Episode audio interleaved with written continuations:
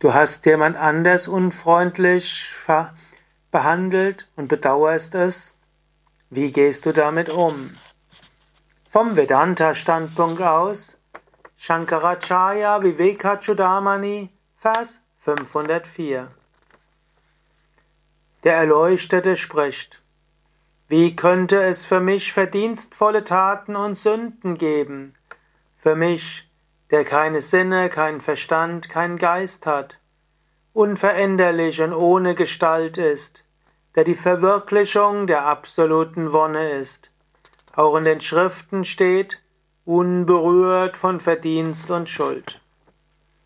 Punyani papani nirindriyasya Nishcheta so nivrikrite nirakrite kuto mamakanda sukhanubhuter bodhe hyanan vagatam ityapishruti.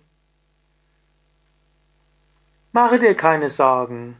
Wenn du einen Fehler gemacht hast, dein Selbst ist davon unberührt. Und wenn du jemand anders in Probleme gebracht hast, sein Selbst ist unberührt. Das Selbst ist unberührt. Natürlich, wenn möglich, bitte um Entschuldigung.